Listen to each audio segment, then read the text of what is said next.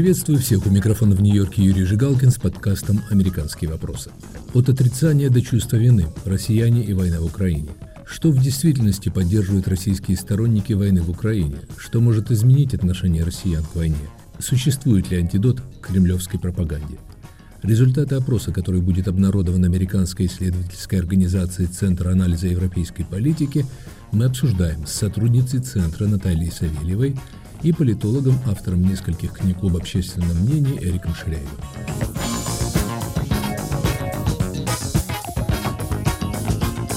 Если верить опросам общественного мнения, большинство россиян с разной степенью энтузиазма одобряют российское вторжение в Украину или так называемую специальную военную операцию.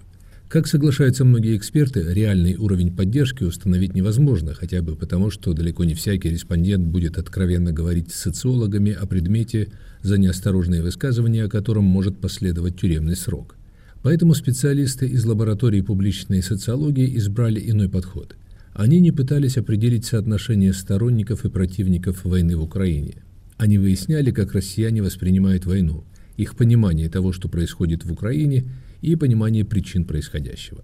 Социологи выявили три группы – поддерживающих войну, сомневающихся и противников.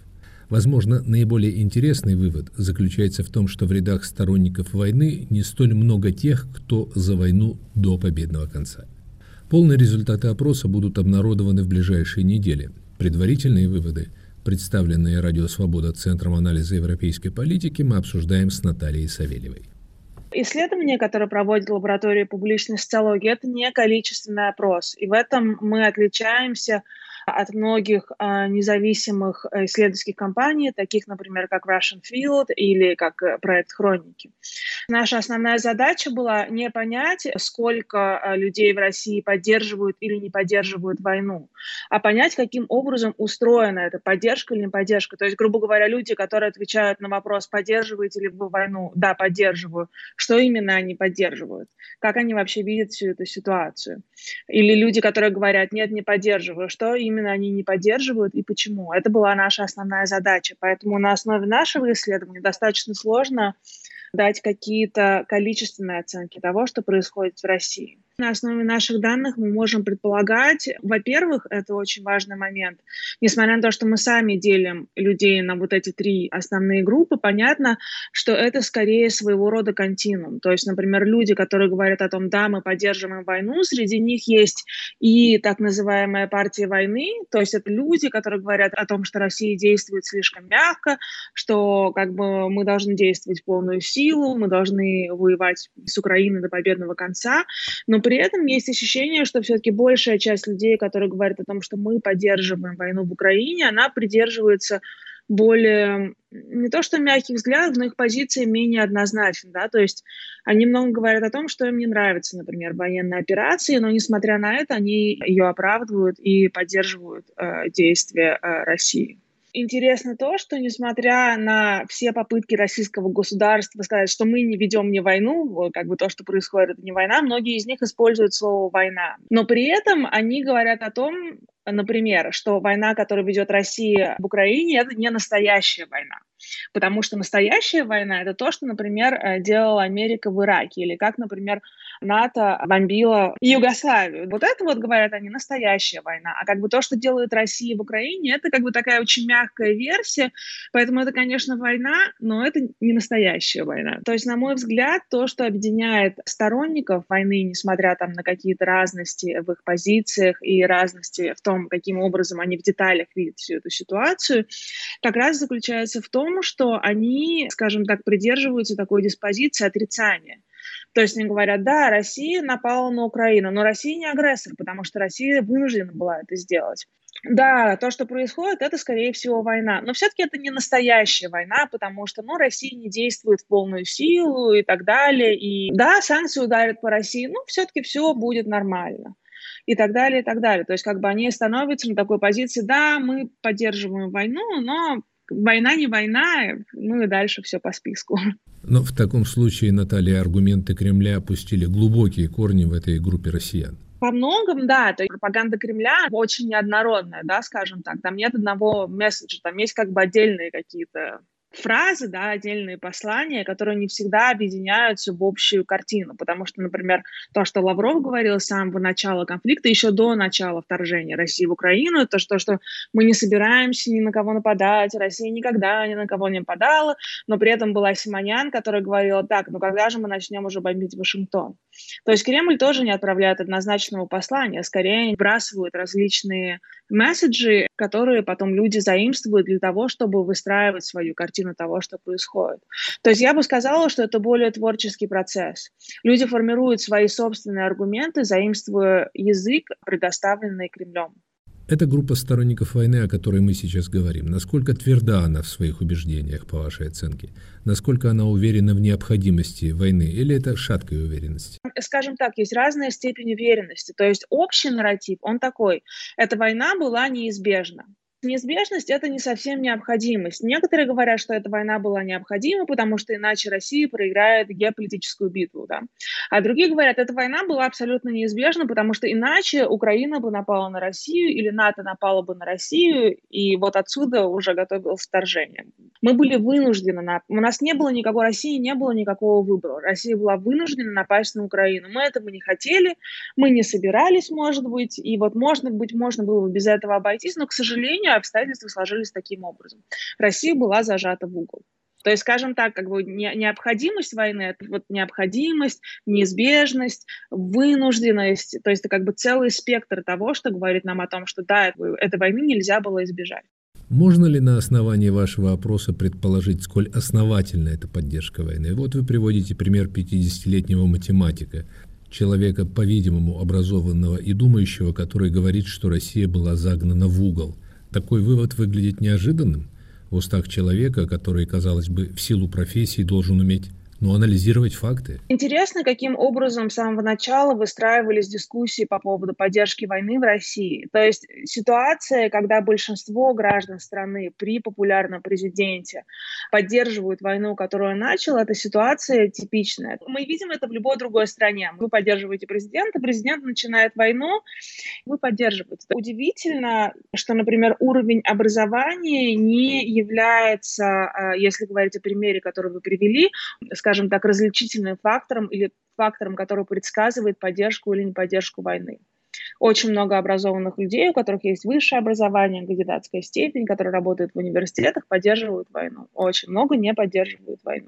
То есть есть разные факторы, которые влияют на поддержку. Среди них возраст. Чем старше вы, тем больше вы поддерживаете войну. Среди них доход.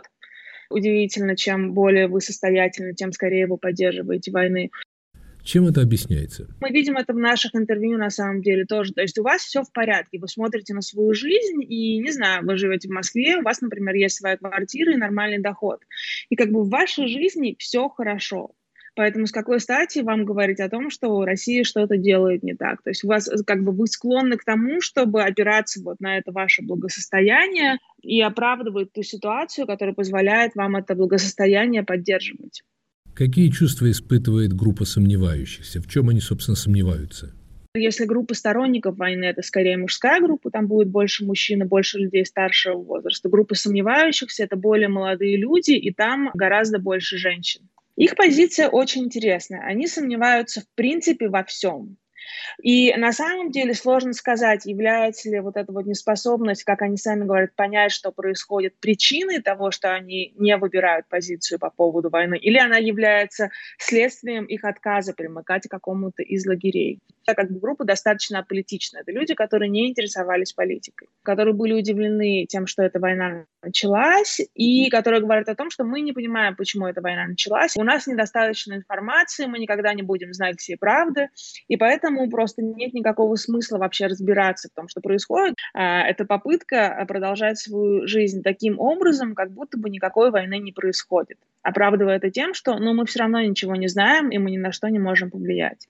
Если группы сторонников войны и сомневающихся испытывают, назовем это так, сложные чувства в отношении войны, то противники войны ясные и сильные. Люди, принадлежащие ко всем группам, испытывают по поводу войны какие-то эмоции. И на самом деле, например, если мы сравниваем текущую ситуацию с присоединением Крыма, когда мы видели такой как бы взрыв эйфории и всеобщей радости и ликования, сейчас мы никакого взрыва позитивных эмоций не видим. Небольшая часть сторонников военной операции говорили о том, что их обрадовало известие о том, что Россия начала вторжение в Украину, но многие из них все равно говорили о том, что они пережили шок, то есть их эмоции по сравнению с эмоциями других групп, они как бы более позитивные, но при этом многие из них испытывают негативные эмоции, особенно в том, что касается их повседневной жизни и изменений повседневной жизни после начала военной операции. То есть это неопределенность будущего, это рост цен, это ухудшение социальной ситуации в целом, как бы их эмоции связаны в первую очередь с этим.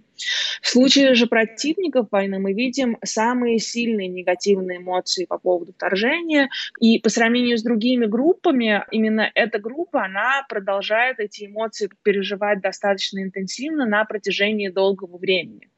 Если противники и сторонники пытаются как бы что-то с этими эмоциями сделать, как бы перестать, да, их переживать то противники войны, они, наоборот, оказываются погружены в такую ежедневную реальность войны, которая происходит очень близко от них постоянно. Иными словами, можно предположить, что именно эта группа будет наиболее активной в случае неких политических событий, вызванных, скажем, неудачным для Кремля ходом войны.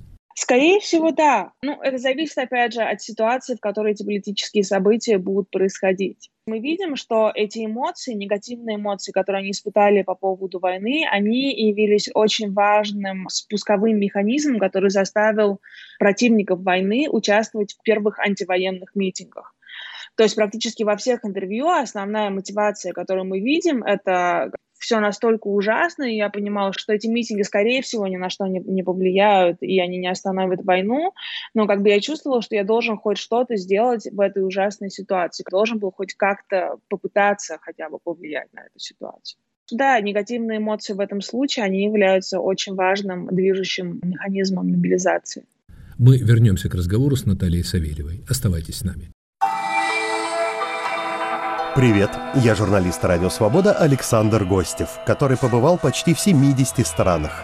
Там везде и всегда происходят интереснейшие события, влияющие и на нас с вами. Как именно? Об этом подкаст «Атлас мира». Я делаю его вместе с моим коллегой Ярославом Шимовым, знатоком Европы. Слушайте и подписывайтесь в агрегаторах подкастов в Apple, Google, Spotify и в других приложениях.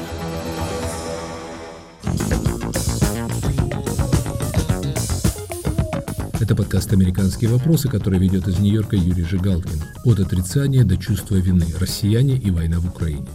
Что в действительности поддерживают российские сторонники войны в Украине? Мои собеседники Наталья Савельева из Вашингтонского центра анализа европейской политики и Эрик Шеляев из Университета имени Джорджа Мейсона.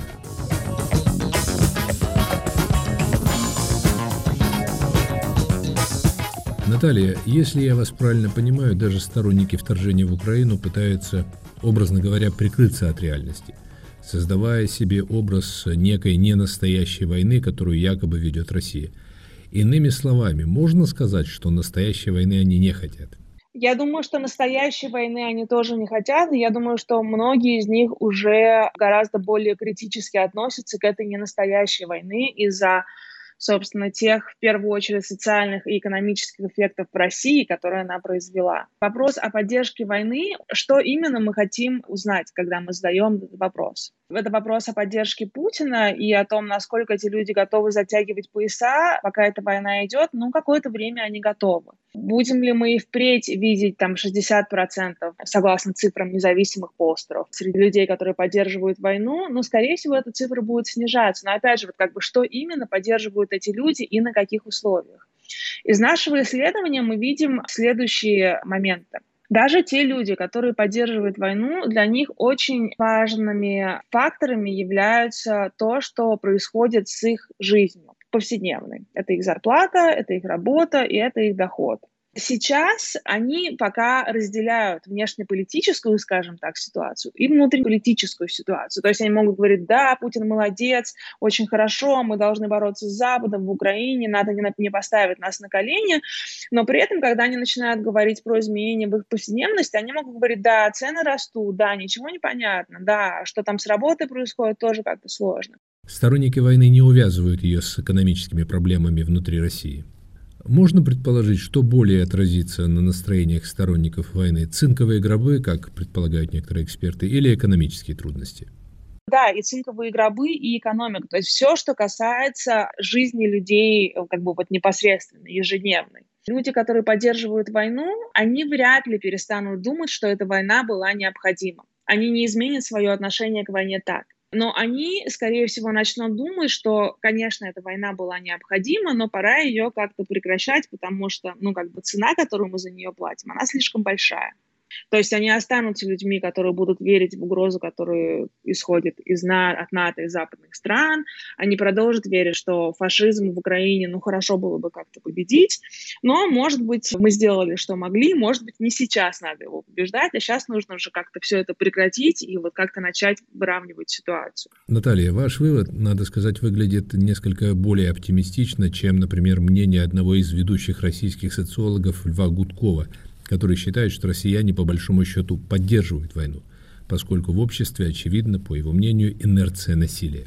Нет, я не могу с этим согласиться. То есть, безусловно, как и в любом обществе, на самом деле, есть небольшая группа людей, которые любят войну и любят насилие, и которые поддерживают вот любое такое событие. И, безусловно, российское общество, на мой взгляд, гораздо более толерантны к насилию. Из-за опыта Советского Союза, из-за того, что многие нормы, которые стали ну, такими вполне очевидными, не знаю, в Америке или в Европе, то, что касается воспитания детей, например, или отношения к ЛГБТ-сообществу, то, что является некоторой нормой в западных странах, в России эта норма не является. Опять же, все эти законы о домашнем насилии, которые в России не приняты. Весь этот опыт, который люди пережили в 90-х, который они переживали до этого, и на который, на самом деле, они ссылаются в интервью, когда они говорят, например, о последствиях санкций. Да? То есть мы пережили 90-е, мы это переживем.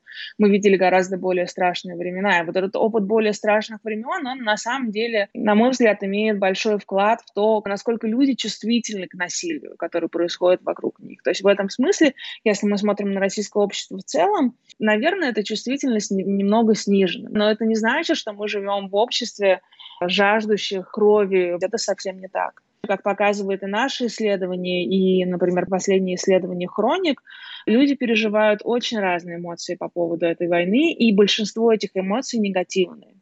И эти негативные эмоции связаны в том числе с тем, что люди погибают. Погибают российские солдаты, погибают украинцы. В целом какое-то насилие происходит, непонятно почему. Наталья, как бы вы ответили тем скептикам, кто говорит, что вопросы, подобные вашему, малого стоят, поскольку люди не могут быть откровенными социологами? Они попросту, ну, побоятся, что ли, давать честные ответы? С одной стороны, да, Люди опасаются в ситуации, особенно военной цензуры, когда вас могут посадить в тюрьму за то, что вы называете войну войной, люди опасаются говорить социологами. Тем не менее, например, в случае нашего исследования мы попытались создать ситуацию, которая позволяла бы людям чувствовать себя наиболее комфортно, разговаривая с исследователями. И что интересно, например, в нашем случае, в отличие от опросов, большая часть информантов, с которыми мы поговорили, которые откликнулись на просьбу об интервью, это люди, которые как бы выступают против войны. В нашем случае мы обещали людям полную анонимность, и как бы мы очень бережно относимся к нашим данным, мы очень хорошо их храним. Большую часть интервью мы проводили онлайн, и для рекрутирования информантов мы использовали собственные социальные сети и метод снежного кома. То есть мы просили знакомых, знакомых знакомых, друзей, друзей друзей посоветовать нам кого-то, кто был бы готов с нами поговорить. И это обеспечивало дополнительное доверие. И мне кажется, что такое исследование, как наше, оно как раз позволяет увидеть российское общество заново и увидеть э, своих оппонентов, заново увидеть в них людей, чья позиция, в общем-то, не сводится к такому простому определению. Это была Наталья Савельева. Эрик Ширяев, опрос, который был проведен Натальей Савельевой и ее коллегами, насколько я понимаю, необычен. Они не пытаются вычислить, сколько россиян выступают за войну, сколько против – На основе сравнительно небольшой выборки они пытаются разобраться в истинном отношении россиян к войне и приходят к очень любопытным выводам. Если мнение небольшой группы респондентов реально отражает настроение в российском обществе, можно ли предположить, что мнение в поддержку войны в Украине может сравнительно легко измениться под давлением обстоятельств, как, собственно, предполагает моя собеседница? Мнение может измениться не только из-за ухудшения ситуации в России. Мнение изменится в России, если изменится мнение политиков в Кремле. Вот этом парадокс есть. В нормальном демократическом обществе общественное мнение основано на многих факторах, и люди высказывают точку зрения из-за экономических, политических, социальных изменений, э, нужды, страхов э, и тому подобное. Они влияют на своих парламентариев, они влияют на выработку политики, общественное мнение влияет на политику косвенно, непосредственно. В России, к сожалению, парадокс. Общественное мнение э, как раз построено на обратном принципе. Кремль диктует то, что люди потом будут говорить завтра. Не, не боюсь привлечения, если завтра лидер в Кремле, новый или старый, скажет, извините, мы ошиблись, мы сегодня видим ситуацию по-другому, потому что мы выросли и видим ситуацию по-другому. Подавляющее большинство россиян скажут, ну да, ну мы так и думали. И поэтому мы согласны с мнением Кремля. То, что сегодняшнее общественное мнение в России высказывает – и то, что мы читаем из их ответов, это значит то, что люди подстраиваются под мнение Кремля. Это индикатор мнения Кремля в большой степени. Поэтому придавать значение большое, что вот российская интеллигенция, рабочий класс, средний класс, медсестры, учителя думают таким образом, это все не релевантно, это все не важно. Это все отражение мнения сверху. Изменится мнение сверху, изменится мнение внизу. И это внушает нам оптимизм в какой-то степени. То есть не все еще потеряно. Неожиданный вывод, учитывая, что российская власть за продолжение войны в Украине. Допустим, что приходит новый лидер в Кремле, допустим, который говорит, что да, Россия встала с колен, Россия сильна, но мы сделали ошибки, потому что было слишком много волонтаризма в прошлом. Как обычно говорится, как Андропов говорил, как, как Горбачев говорил как Ельцин говорил, как Путин говорил. Новый лидер скажет, да, мы сильны, но мы ошибались, потому что вот в прошлом были люди, которые нам неправильно говорили, и мы просчитались. Поэтому давайте изменим курс. Курс изменится сразу же. В западной демократии то же самое происходит, но в меньшей шкале, так скажем. Потому что, да, мнение Белого дома, мнение Елисейского дворца, мнение э, премьер-министра в Англии значит много в мнении людей. Люди мало интересуются внешней политикой, только во время кризиса. В России это имеет огромное значение. Что скажет Кремль, так скажет 75-80% населения, Юрий. И если в России придет кровавый диктатор следующий, к сожалению, мнение будет еще более кровавое, еще более диктаторское российского населения. К сожалению, это приходится признать, используя мой опыт изучения общественного мнения, используя мой опыт, опыт изучения российской политики. Интересно, что моя собеседница как раз отвергает подобное представление о российском обществе и говорит, что, например, изменение экономической ситуации может изменить и отношение к войне того большинства, которое сейчас ее поддерживает. Возможно, ухудшение экономики. Естественно, я всегда в наших интервью подчеркивал, что санкции Запада по поводу России – это не удар по башке битой, это не какой-то усмирительная рубашка, это долгий процесс – который выскажется через месяц. И действительно понятие того, что я не могу починить свою машину, нет запчастей. Я не могу выйти на работу, потому что работы нет. Это все придет к осени. Государство может напечатать кучу денег, но это не, не увеличит э, богатство государства. Это может на 3-4 месяца спасти каким-то образом ситуацию, но не предотвратить страшные последствия санкций и экономического спада. Да, экономические факторы могут повлиять на а, мнение людей, но тем не менее они могут еще и привести обратный эффект. Это действительно сложно, даже больно осознавать, что все те изменения и санкции, и ухудшение материального положения, которые неизбежно в России сегодня и завтра особенно, это может привести обратный эффект. К сожалению, вот этот, я не могу побояться этого слова, это шизофреническая ментальность многих россиян. Нам было еще хуже раньше, и мы все выжили. И независимо от войны вы нас ненавидите, и все. Для среднего россиянина все санкции российские – это не за войны, это не за Крыма, это не за Украины. Просто Запад нас не любит, потому что мы русские. Вот эта вот агрессивная высокомерность российского менталитета, который был воспитан на средства массовой информации, начиная с Путина, начала 2000-х годов, агрессивная высокомерность стала частью российского менталитета. Грустно, страшно, трагично. Вот это явление не просматривается в этом опросе. Респонденты, даже те, кто за войну, не хотят признавать, что это война, считают, что это не настоящая война. Настоящей войны они не хотят. Может быть и так. И действительно есть надежда, что молодое поколение, тем, кому всего 20-30, которые образованы, их точка зрения, она преобладает, она будет доминировать российской политике. Это неизбежно, это будет. Но когда? Через тысячи двадцать лет. Давайте сравним очень коротко с ситуацией в Америке по поводу войны во Вьетнаме. Хотя сравнение совершенно неуместное здесь, но тем не менее. Война была далеко, война была во Вьетнаме, это другая, другая нация, другая цивилизация, это слишком далеко, но тем не менее. До 1968 года большинство американцев поддерживало войну.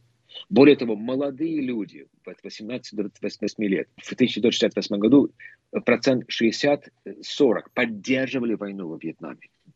А в чем это говорит? О том, что, о том, что да, есть такая инерция, есть такая солидарность, национальная солидарность. Да, мы не бросаем своих. Вот эта вот жуткая фраза. Своих не бросаем. Да, мы убиваем, мы насилуем, мы разрушаем, но своих мы не бросаем. Но что изменило в Америке? Что в Америке изменилось? Существенно это было показано, я писал об этом, мы писали об этом, многие писали об этом до нас.